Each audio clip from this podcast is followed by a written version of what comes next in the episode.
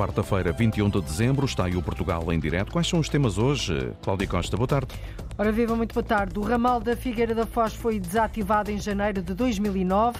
Quase 14 anos depois, o Plano Ferroviário Nacional quer reativar uma parte deste troço. Os municípios dizem estar surpreendidos com a decisão.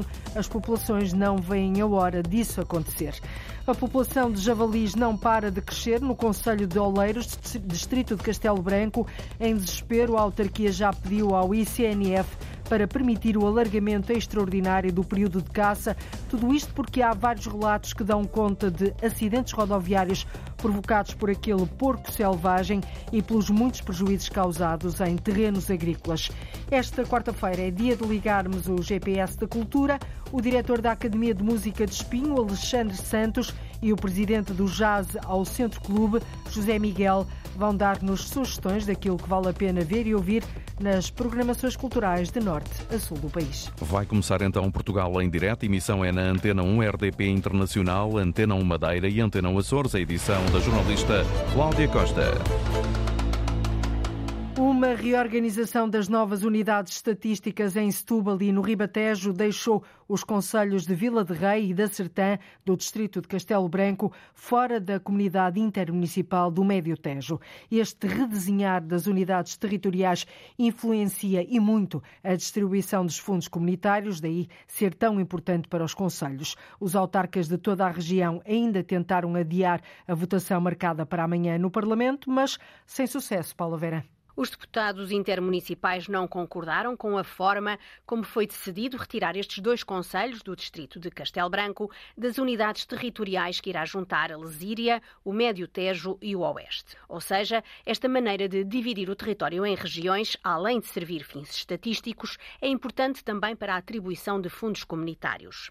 Questionámos a presidente da Comunidade Intermunicipal do Médio Tejo, Anabela Freitas, sobre o que acontece agora a Vila de Rei e a Sertã. Em matéria de fundos comunitários, continuam a articular durante o próximo quadro comunitário de apoio com a comunidade do Médio Tejo, sendo que no quadro comunitário de apoio seguinte, aí já articularão com a Beira Baixa, mas para todo o resto, Vila de Rei e Sertã já articulavam com a região centro.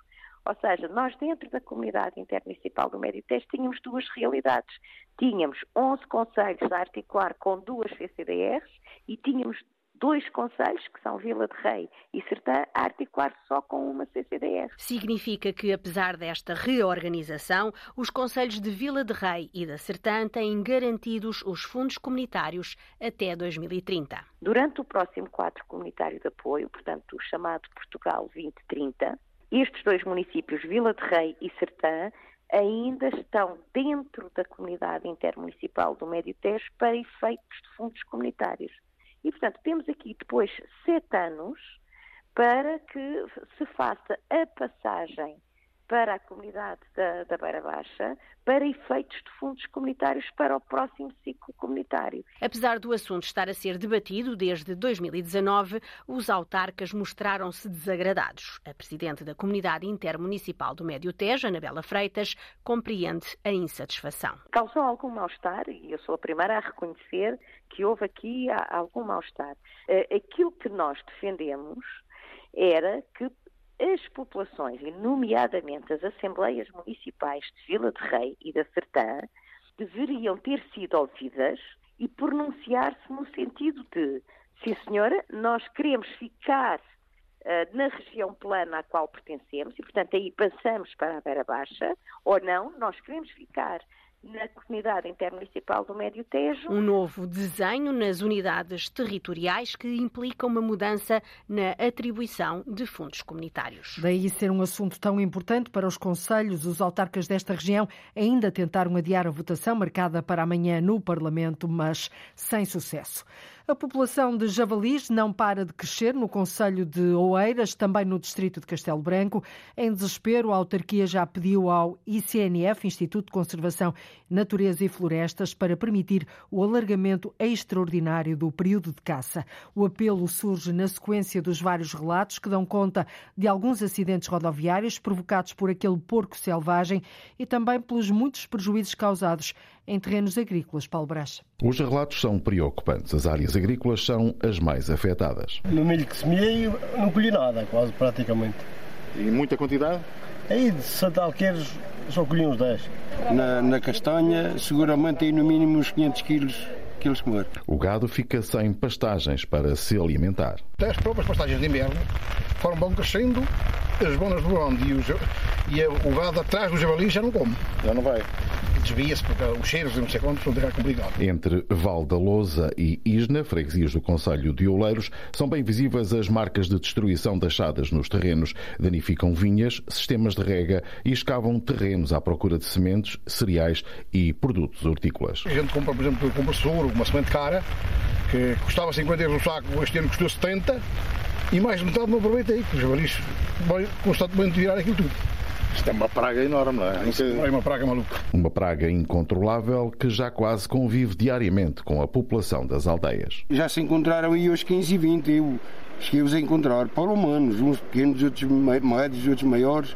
A solução pode passar pelo alargamento do período de correção extraordinária da densidade dos javalis, ou seja, período de caça que vá para além dos atuais quatro meses permitidos, como defende Américo Gonçalves, da Associação de Caça e Pesca da ISNA. Era que fosse o regime livre para podermos caçar como caçava outra passa de caça. Era uma maneira para ver se destruímos essa praga.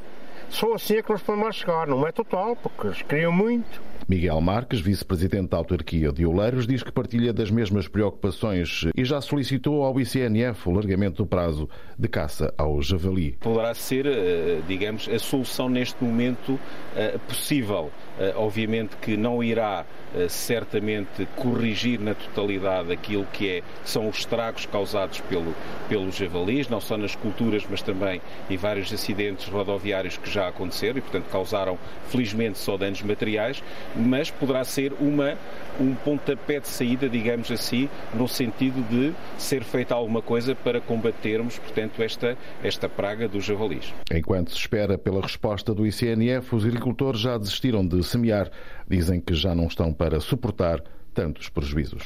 A Câmara de Oleiros fala mesmo numa praga de javalis, por isso pediu ao ICNF para permitir o alargamento extraordinário do período de caça. Três anos depois da tempestade de Elsa, a Câmara de Severo do Voga, no distrito de Aveiro, quer que a EDP indemnize o município e também muitos particulares pelos prejuízos causados pelas cheias do rio Voga. A Câmara de Severo do Voga avançou mesmo com um processo judicial de indemnização contra a Green Vogue, detida pela EDP e que gera a barragem de Ribeira Dio, por danos causados durante as cheias que ocorreram nos dias 19 e 20 de dezembro de 2019. O autarca afirma que os prejuízos ascendem a milhões de euros. Pedro Lobo diz que há responsabilidades por parte da empresa detida pela EDP na forma como geriu a cheia, com base em, ter, em três pareceres que foram pedidos à Universidade de Aveiro, ao Instituto Superior Técnico e ao Laboratório Nacional de Engenharia Civil. A análise que fazemos dos parceiros, parece-nos claro que a, a, forma como foi gerida a barragem naquela altura poderia ter sido diferente e muitos dos prejuízos, ou a totalidade dos prejuízos que foram causados por aquela cheia poderiam ter sido evitados. E, portanto, entendemos nós que a Green Voga deve assumir a responsabilidade desses prejuízos e deve ressarcir o município e os particulares que, entretanto, intentaram a ação por forma, naturalmente, a serem ressarcidos dos prejuízos. Para além disso, uh, devem ser criadas medidas para que, de uma vez por todas, nunca mais se repita a situação que aconteceu, que se verificou com aquela cheia com base em estudos académicos, a autarquia diz que a empresa elétrica geriu muito mal as descargas da barragem de Ribeiradio. O presidente da Câmara de Severo do Voga considerou ainda absolutamente fundamental que seja definido o plano de ordenamento da Albufeira, considerando que a sua falta é um impeditivo muito grande ao crescimento do turismo no Conselho. A barragem de Fonte Longa, que fornece água para uso doméstico a Carrazeda de Anciães, no distrito de Bragança, continua a encher com a água que é transportada por caminhões externa a partir do rio Tua. A barragem atingiu níveis muito baixos durante o verão, níveis considerados alarmantes, de tal forma que a autarquia pôs em marcha um plano de contingência com o abastecimento de água a ser feito por caminhões. Ora, mas apesar da chuva abundante das últimas semanas, que deixaram o autarca de Carrazeda de Anciães um pouco mais descansado, ainda assim João Gonçalves diz que o plano de contingência vai manter manter-se até, até que a albufeira de Fonte Longa esteja acima de um terço da capacidade. Embora esta água abundante nos dê esperança de que a situação melhore nos próximos tempos, de qualquer maneira continuamos a fazer o transporte de água de modo rodoviário, eh, desde o Rio Tua eh, até que, até que a situação eh, justifique, digamos assim, outras medidas. Continuamos com o plano de contingência e, e, e só, só, só, só o iremos rever eh, se objetivamente eh, tivermos o, digamos, o plano de água na albufeira eh, com, com água suficiente para nos aliviar nesse sentido. Isto apesar das fortes chuvadas que têm caído, barragem de Fonte Longa, em Carrazeda de Anciães, continua assim a ser abastecida por caminhões externas. O plano de contingência vai manter-se em janeiro. A autarquia mantém o apelo aos mais de 5 mil habitantes para que continuem a poupar água. Uma semana depois das cheias em Lisboa, os estragos continuam a ser contabilizados. Várias pessoas ficaram desalojadas e muitas lojas sem condições para reabrir. A jornalista Rita Fernandes andou por Alcântara esta manhã, uma freguesia que contabiliza milhares de euros de prejuízos. Já fizemos o levantamento, temos aqui a, aquela arca que ficou destruída, portanto duas, uma vertical e uma horizontal. Arcas frigoríficas. Arcas frigoríficas e mais dois computadores, duas impressoras e fizemos um levantamento para agora enviar para a Câmara, que eles já disponibilizaram um formulário. 7 mil euros de prejuízos são as contas de Luís, o dono desta frutaria em Alcântara, já aberta ao público, mas ainda com medo de que o cenário da semana passada se repita. Nós temos aqui, como viu, uma, uma proteção aqui à entrada da loja, que tem à volta de um metro, mas desta vez conseguiu galgar isso para dentro da loja, não houve qualquer possibilidade de, de proteger a, a loja. Ao lado, no oculista, todas as máquinas deixaram de funcionar. Os prejuízos ultrapassam os 30 mil euros. No centro de estética, também ainda com sacos de areia à porta, já se trabalha, mas olhando com atenção Há, por exemplo, fios elétricos ainda destapados. Pelos meus cálculos, ronda os 4.200 euros. Material descartável, uh, móveis, sofás, temos tudo com danos visíveis, tomadas também danificadas e tivemos que improvisar aqui uma situação de forma a conseguirmos continuar a trabalhar.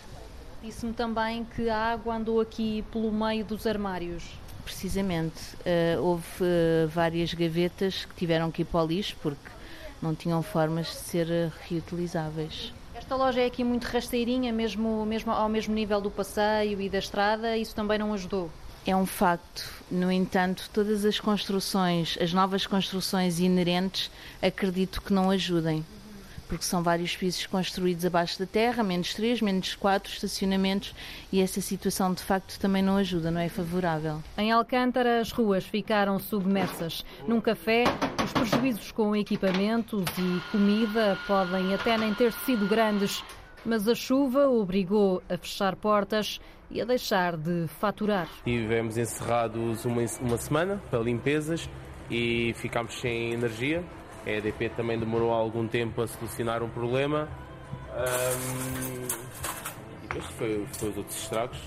Uh, isto, como entrou muita lama, demora mais tempo a procedermos à limpeza.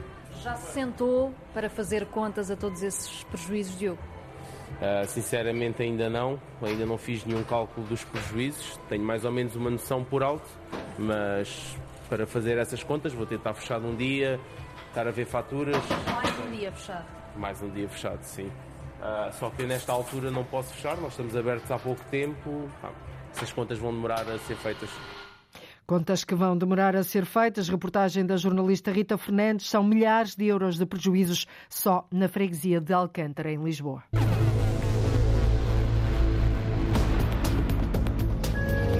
O musgo faz parte também deste presépio mas tudo o resto é original. Original João Ramelhinho. 550 peças feitas por mim e isto é o maior presépio de Ribatejo. O barro do Ribatejo. Barro moldado por Eurico Ribeiro, que desde muito novo descobriu a paixão pelos presépios.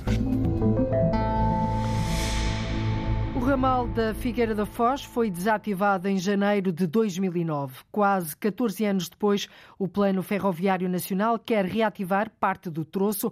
Os municípios dizem estar surpreendidos com a decisão de Ana Craveiro. Nilce Jesus foi a última guarda de linha em Arazede, onde trabalhou cerca de 30 anos. O apiadeiro faz parte do ramal da Figueira da Foz, encerrado em 2009. Daqui até à Figueira eram muitas, muitas peanas, passagens conhecíamos todas umas às outras. Tínhamos que atender a, a saída do, dos comboios, o chefe chamava-nos, chamava-nos pelo telefone. E depois tínhamos que aguardar uns minutos para fechar a cancela ou as correntes. E depois, quando o comboio partisse, tínhamos que nós fazer sinal ao comboio. O Plano Ferroviário Nacional propõe que parte do troço do ramal da Figueira da Foz volte a funcionar entre Pampilhosa e Cantanhede. Uma notícia bem recebida por quem lá vive. Sou daqui da zona de Cantanhede mesmo e trabalho em Coimbra e realmente uh, o facto de ter aqui comboio ia facilitar imenso a parte de transporte para o, para o local de trabalho. Isso é que era bom. O meu marido esteve 12 anos em Coimbra, no hospital, e eu ia todos os dias, comboio.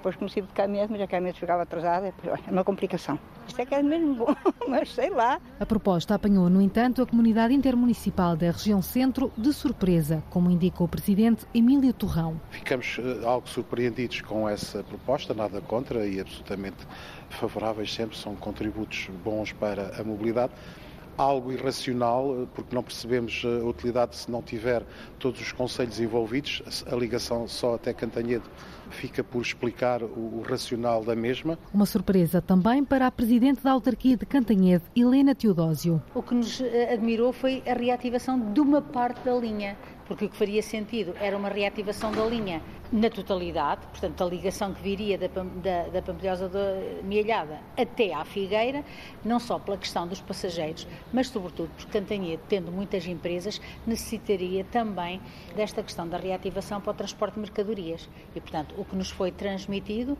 felizmente, é que nesta fase então vai ser alterado eh, eh, com base nesta proposta no sentido dessa reativação poder vir a ser plasmada no, no, plano e um dia vir a ser também reativada. Em resposta à Antena 1, o Ministério das Infraestruturas confirma que tem abertura para considerar a reativação da totalidade do ramal da Figueira da Foz para uma possível utilização pelo transporte de mercadorias no acesso ao porto da Figueira da Foz.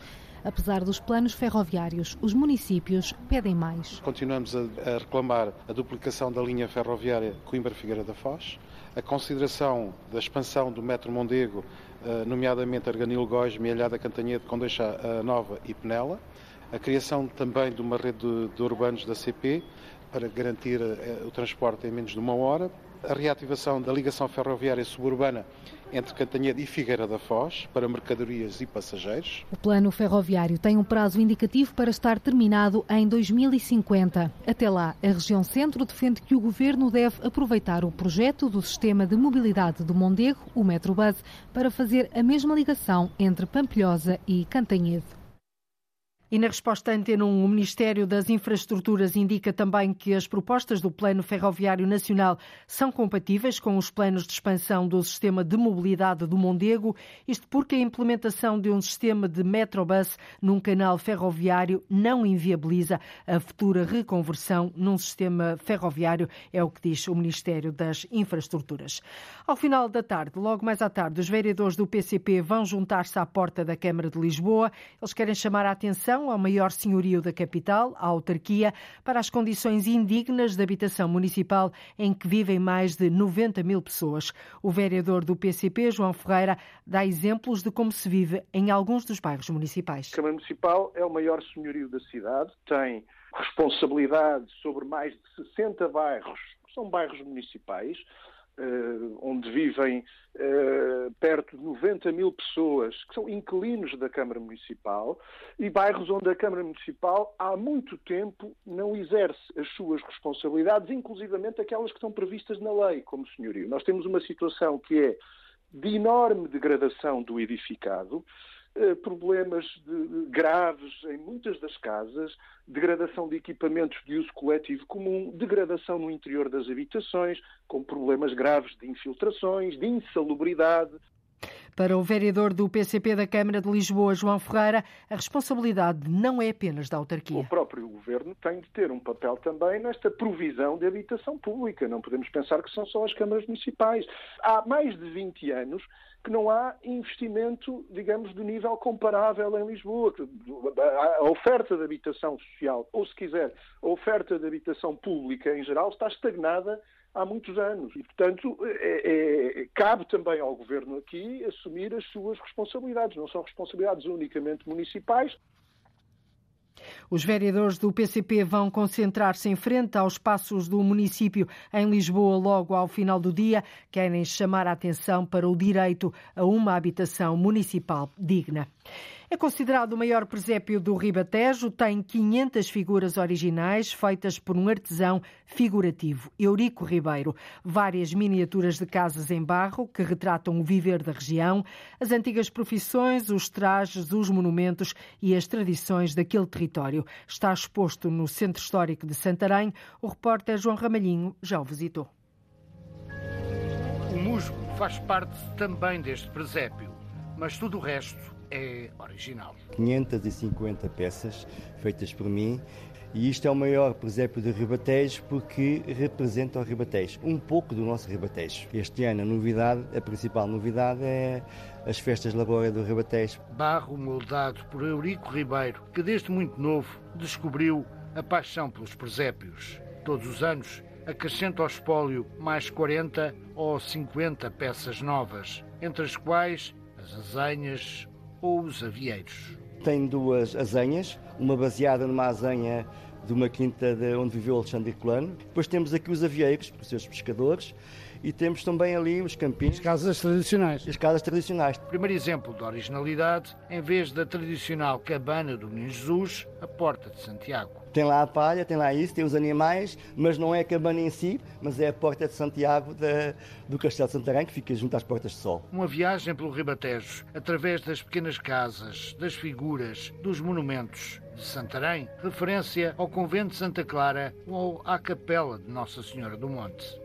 Portanto, Santa Clara foi um grande monumento, que foi um grande convento das Clarissas em Santarém, que deixaram uns doces, que é os celestes, e elas estão, além do convento estar ali em si, como uma réplica do convento, temos aqui uma cozinha que eu inventei, onde as clarissas estão a fazer os doces. Ali temos as Portas do Sol, também temos a Capela da Senhora do Monte. Tomar ou Rio Maior também estão representados. É ali a festa dos tabuleiros. Tomar, exatamente. Sim, as salinas de Rei Maior também estão aqui bem representadas, com vários salineiros, com as casas como eles têm. Por baixo do musgo, madeiras, tijolos, cortiça, tudo isto para erguer o presépio e recordar ao visitante as profissões mais antigas. O talho dos anos 60, a olaria, o barbeiro, o latoeiro, o ferrador, a lavoura. Profissões associadas aos respectivos trajes. Traje do campino, o traje do lavrador, com a cinta, com o seu chapéu, as mulheres com as saias de costas, a apanhar a azeitona. As profissões, os trajes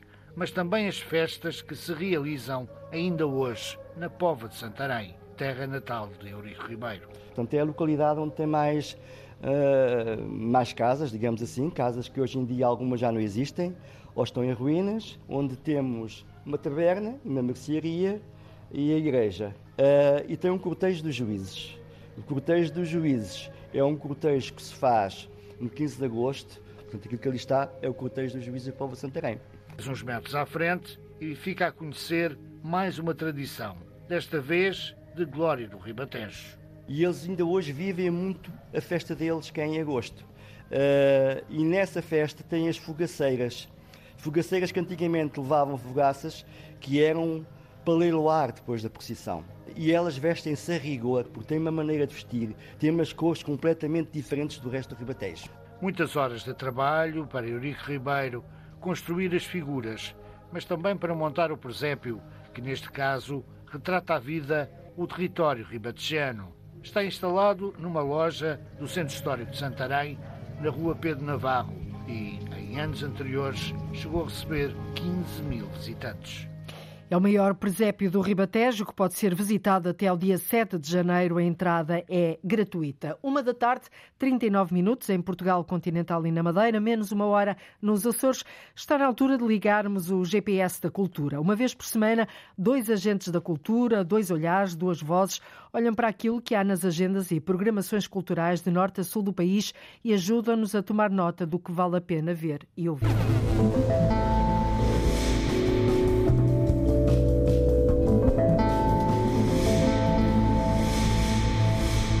Hoje os nossos guias são o diretor da Academia de Música de Espinho, Alexandre Santos, e também o presidente do Jazz ao Centro Clube, José Miguel. Muito boa tarde aos dois, bem-vindos.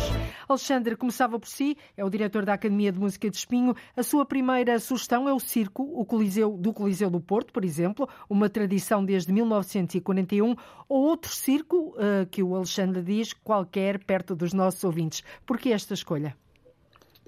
O circo é, é uma atividade naturalmente muito especial, é, é, um, é uma área artística que tem uma configuração e uma forma de se expressar muito especial e é eh, muitas vezes apelidada como sendo eh, a entrada no mundo do fantástico, da fantasia. E, na verdade, nesta altura de Natal, eh, vemos muitos circos, muitos deles eh, circos ambulantes, colocados em vários pontos, e, e pareceu-me muito interessante que fazer, fazer esta chamada para o Circo do Coliseu, como, enfim, eh, digamos, um evento que tem uma grande tradição e que, e que adquire uma expressão muito significativa, mas que ao mesmo tempo nos pode transportar para toda esta realidade do circo que se dispersa pelo território e que é feita por artistas que têm uma grande paixão, uma grande dedicação, um, é um projeto de vida. Eh, no fundo, mostra é... o que as artes circenses têm de mais fantástico, não é? Evidentemente, evidentemente. E hum. acho que é uma homenagem que, tem, que se presta a este, a este setor cultural e a estes artistas eh, fazer esta, esta, esta alusão. Muito o. Coliseu é, é, é evidente que é que é uma marca que, que aqui destaco, mas não queria deixar esquecidos todos os outros que, entendas, estão dispersos por este país por fora. Por este país fora, muito bem. No caso do Coliseu, o Circo do Coliseu do Porto eh, está a decorrer desde o dia 8 de dezembro até ao dia 8 de janeiro. José Miguel, presidente do Jazz ao Centro Clube, as suas uh, sugestões são todas na área da música. A primeira, o novo Disco Sul, de Bernardo Couto, Bernardo Moreira e Luís Figueiredo. Por que é que faz esta sugestão?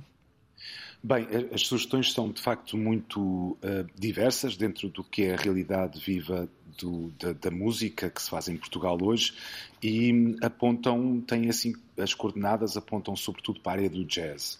E, e esta primeira proposta é, é, a única em que nós estamos diretamente envolvidos, de certa forma, portanto aqui fica a declaração de interesse. Uh, o Jazz disco, ao Centro Clube, sim. Sim, porque este disco sai pelo selo da editora do Jazz ao Centro Clube um, e é uma, uma, uma, série especial que nós chamamos Terra. Uh, e nesta série uh, uh, convocamos uma série de trabalhos que têm, embora estejam ancorados nesta dimensão do jazz, tem ligações com outras dimensões da cultura portuguesa e, e da cultura lusófona. Uhum. Este trabalho uh, Sul junta três músicos que uh, habitualmente vemos ao lado da cantora Cristina Branco um, e, e, portanto, uh, o Bernardo Couto na guitarra portuguesa, o Bernardo Moreira no contrabaixo, o Luís Figueiredo um, têm uma relação muito próxima, uma cumplicidade que se ouve neste, neste novíssimo disco Sul, que de facto estreia uh, a sua colaboração. Uhum. Uh, eles juntam uma série de, de, de temas uh, de autores bastante reconhecidos Por pelo, isso, pelo essa, público. esta sugestão, não é? Sim, Bernardo Sassetti, por uhum. exemplo, ou João Paulo Esteves da Silva, pianistas muito conhecidos, e é, um, e é um trabalho que de facto une uh, uh, essa tradição do jazz, uma tradição global, com a nossa herança. Uh, e, portanto, o Bernardo Couto traz aqui a guitarra portuguesa um, para, este, para este contexto. Portanto, fica aqui esta importante dica. Continuamos na área da música. Eu vou-vos pedir para acelerar um bocadinho. Hoje temos que terminar mais cedo, porque há tempo de antena a seguir aqui na Rádio Pública. Alexandre Santos, hum, a sua sugestão, o seguinte, também tem que ver com música. O concerto de Ano Novo na Casa da Música no dia 6 de janeiro, em que os sons vienenses dominam o concerto, este concerto de Ano Novo. Há uma atmosfera de sofisticação e cosmopolitismo da segunda metade do século XIX. Foi isso que o fascina? É, é, é, exatamente isso. É o concerto de Ano Novo. É também simbolicamente uma proposta que nos remete para, para a arrancada de um, de um novo ano e, eh, digamos, um, na linha da tradição que se nos chega uhum. do centro da Europa, eh, cada vez mais se impõe também ou se, se vão eh, tornando tradicionais os concertos de Ano Novo, sobretudo ligados ao mundo das valsas e da, da atmosfera vienense e, uh, e, neste caso, uh, com um grande destaque para um dos grandes compositores uh, desta, deste género, foi o, Johann Strauss II, que vai estar em destaque neste concerto da Orquestra Sinfónica do Porto Casa da Música, sob a direção do seu mestre titular, o Stefano Boulonier, e, portanto, também uma chamada de atenção, e eu hoje estou a uhum. generalizar bastante esse convite, é que as pessoas também procurem perto de si um concerto de Ano Novo. Muito bem, têm sempre opções. José Miguel, a sua segunda sugestão é um concerto de Gabriel Ferrandini, amanhã já, dia 22 de dezembro, no Centro Cultural de Belém. Ferrandini é mais do que uma promessa cumprida de um baterista da música contemporânea portuguesa? É, é de facto. É, é, é, o, o, Gabriel tem, tem uh, as raízes da sua trajetória artística no jazz, mas uh, hoje em dia o seu trabalho vai mais longe do que, do que o domínio do jazz. Ele conseguiu juntar uh, a música contemporânea, usando elementos da música eletrónica também, uh, e através de uma série de colaborações que tem mantido também com a área do teatro, um, uh, traz-nos uma visão artística um, muito singular e este trabalho que vai apresentar já amanhã no pequeno auditório do CCB tem uhum. é, é um espetáculo que de facto eh, tem características muito uh, particulares, tem um, um, desenho de luz feito por Rui Monteiro e revela-nos um, um artista que a partir de, umas, de bases sólidas, não é? Sim. Ligadas à, à, à, música jazz, consegue trazer-nos uma visão artística única no panorama musical português. Muito bem. Uh, Alexandre Santos, um, a última sugestão, a sua última sugestão é o Museu de Lamas, em Santa Maria da Feira, com um acervo eclético composto por milhares de peças artísticas, arqueológicas, científicas, industriais, etnográficas, identitárias, hum, de alcance local, regional, nacional e internacional. Não falta nada aqui. exatamente. Essa seria talvez a melhor expressão para caracterizar o Museu de Lamas. Eh, é um museu efetivamente. E para descentralizar também, levar públicos a, locais menos prováveis. Exatamente. É eu, eu faço também esta chamada precisamente para esse aspecto, porque obviamente que há museus eh, enormes nos grandes centros, eh, mas é preciso olhar também para esta realidade. E, de facto, o Museu de Lamas é um museu muito peculiar é um museu muito inusitado, que, divertido, que nos eh, surpreende pela, pela, diversidade da sua coleção. É efetivamente fantástico eh, encontrarmos no mesmo espaço um pouco de tudo e algumas coisas absolutamente valiosas eh, e, e, e, muito interessantes. É, é, é, esse convite que fica para este e, mais uma vez, para os que estão próximos de, de, quem nos está a ouvir também. Museu de Lemas em Santa Maria da Feira. José Miguel, mesmo para fecharmos, a, última, a sua última sugestão, por fim, sugere os concertos da Orquestra de Jazz do Algarve, hoje em Lagos, amanhã em Messines e na sexta-feira, dia 23, no Cachopo, acho que numa igreja paroquial. Exatamente. Eh, eh, pegando na deixa, a descentralização é, é, absolutamente fundamental e a Orquestra de Jazz do Algarve tem vindo a fazer um trabalho notável. Ela é dirigida pelo trompetista, eh, músico, compositor Hugo Alves e este, este, este este programa que eles vão apresentar hoje mesmo no Centro Cultural de Lagos tem a temática do Natal presente, uhum. a Christmas Story, e conta com, uh, com como convidada a cantora holandesa Ilsa Wisinga. Uh, portanto, aqui fica uh, o convite para arrumar a sua. Amanhã em Messinas, não é? amanhã em Messines e depois, no dia 23 de dezembro, em Cachopo, na Igreja Paroquial, um concerto Numa ao final igreja. da tarde. Sim, sim, sim. Aqui já não será em formato orquestra, mas sim em formato quinteto, com a mesma cantora Ilsa Wisinga. O Algarve tem, tem tradição de jazz ou, ou a semente está a começar a germinar? É importantíssimo que em todos os locais do país haja uh, apoios para que uh, projetos como este possam vingar. Uh, Permita-me também só mandar um grande abraço ao Alexandre. Claro que sim, cumprimenta que ainda tem um minuto. A escola tem um trabalho absolutamente formidável, tem uma orquestra de jazz belíssima, constituída obrigado, por, por, alunos. Está a falar da Academia de Música de Espinho. Da Academia de Música uhum. de Espinho, que também tem um auditório com uma programação fantástica. Portanto, um pouco por todo o país, vamos assistindo a, a, a, ao surgimento de projetos muito valiosos e que precisam uh, de ser apoiados. Portanto, nada melhor do que ir a concertos, do que comprar discos, um, ouvir a música e apoiar uh, uh, o jazz português. Alexandre quer retribuir. Muito obrigado, José Miguel, só para retribuir o cumprimento, e muito agradecido e, e efetivamente também referir o trabalho que têm feito no Jazz ao Centro. Obviamente que todas estas iniciativas são muito importantes e é o multiplicar destas iniciativas que enriquece efetivamente o nosso tecido cultural e cria públicos e, e efetivamente eleva, obviamente, uhum. to, todos os nossos índices a diversos níveis. Portanto, Uh, bom Natal para todos, para o Zé Miguel também, para si também. E, uh... Sim, senhor. E por isso é que são tão importantes estas sugestões culturais que não se centram de todo nos grandes centros urbanos e se percebe que há tanta oferta cultural por este país fora, num país que está muito inclinado para o litoral, mas que tem muita oferta nos centros chamados menos prováveis ou mais improváveis. Alexandre Santos, José Miguel, muito obrigada por nos terem ajudado a ligar o GPS da Cultura desta semana. Boa tarde obrigada. Muito obrigado. E é tudo por hoje. Hoje terminamos mais cedo, já seguirá tempo de antena aqui na Rádio Pública. Voltamos amanhã a ligar o território de uma ponta à outra, de resto é assim todos os dias. Ligamos o norte e o sul, o litoral e o interior, o continente e as ilhas e contamos consigo desse lado. Até amanhã. Então, até amanhã. Termina aqui o Portugal em direto. Edição foi da jornalista Antena 1, Cláudia Costa. Antena 1. Liga Portugal.